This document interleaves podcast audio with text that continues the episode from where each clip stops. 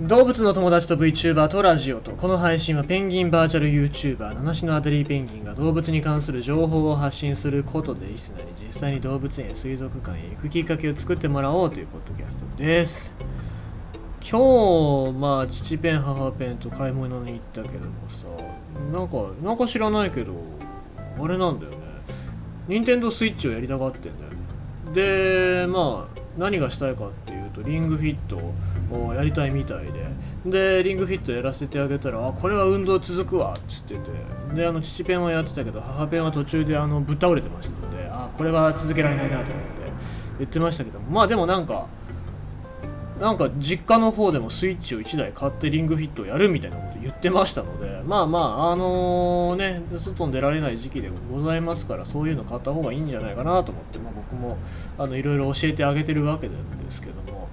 なんかねそのリングフィットやらないうちの母ペン、まあ、リングリングフィット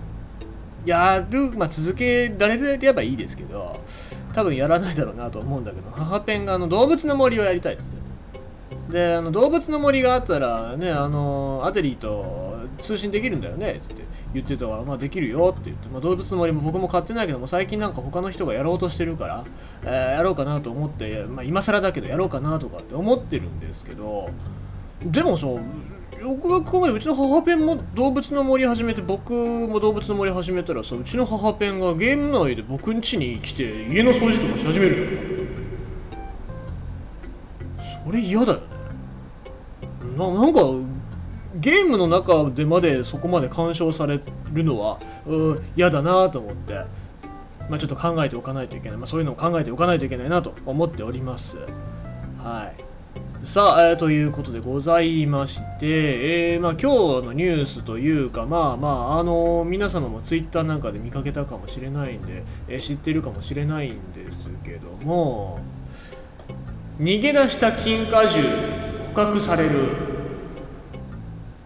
えこれツイートでですね、えー、登山家の方、エネルさんという登山家の方がツイートされてて、えー、山を登ろうとしてたら途中で、なんと、え、金果獣に出会ったという話でございまして、まあ、あの、猿に似てるからね、猿だと思われるかもしれないんですけども、実はアライグマ科の生き物なんですね。アライグマ科っていうと、えー、赤花グマとか、ああいう生き物がおりまして、大体木登りが得意なあ生き物なんですけども、でかなりね人に懐いてるというか人がこう普通近づいていったら人の方に近づいてくるっていうことで、えー、金果樹、まあ、珍しい生き物だということで、まあ、結構話題になっておりまして、まあ、ツイートの方ではねどっかから逃げ出したんだろうということとあとやっぱ可愛い可愛いっつってね、えー、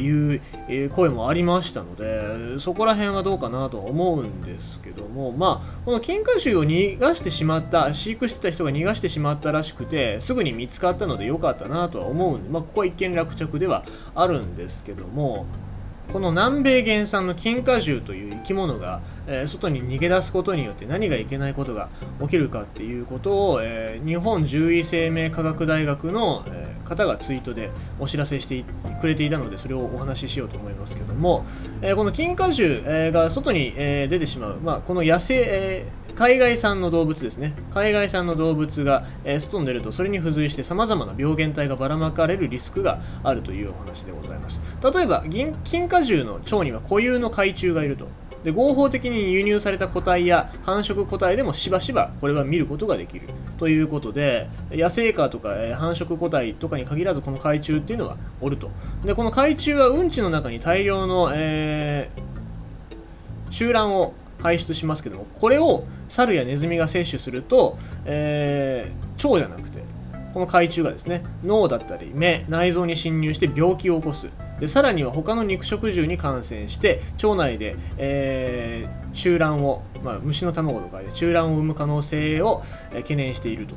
で特にこの同じアライグマ科のアライグマ今増えてますね、えー、先ほどというかこの間も話しましたけどもアライグマ増えているアライグマに感染して定着してしまったら何が起きてしまうのかっていうことを、えー、考えただけでも恐ろしいと。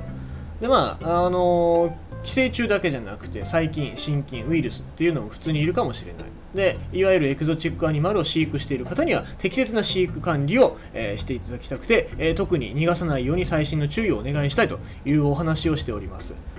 日本というか人間ですね。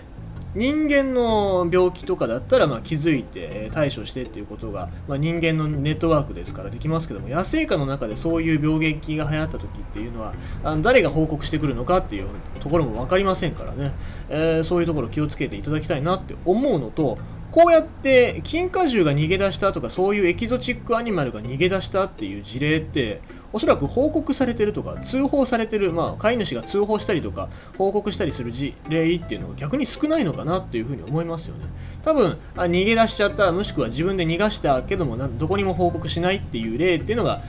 南自災庁みたいな形であれは報告してたらしいけどもまあなんか捜索をやめてましたからね。えー、そういうのが日本国内でどれぐらいあるのかなっていうのも僕は気になりましたしそういう飼育をする、まあ、僕は飼育はしてほしくないので、ー、すけどももし飼育をするならしっかり管理してほしいなというふうにあのツイートを見て私は思いました。ということでございまして今日のニュースは逃げ出した金果獣外来種が外に出るとどんな悪影響が及ぶのかというお話でございました。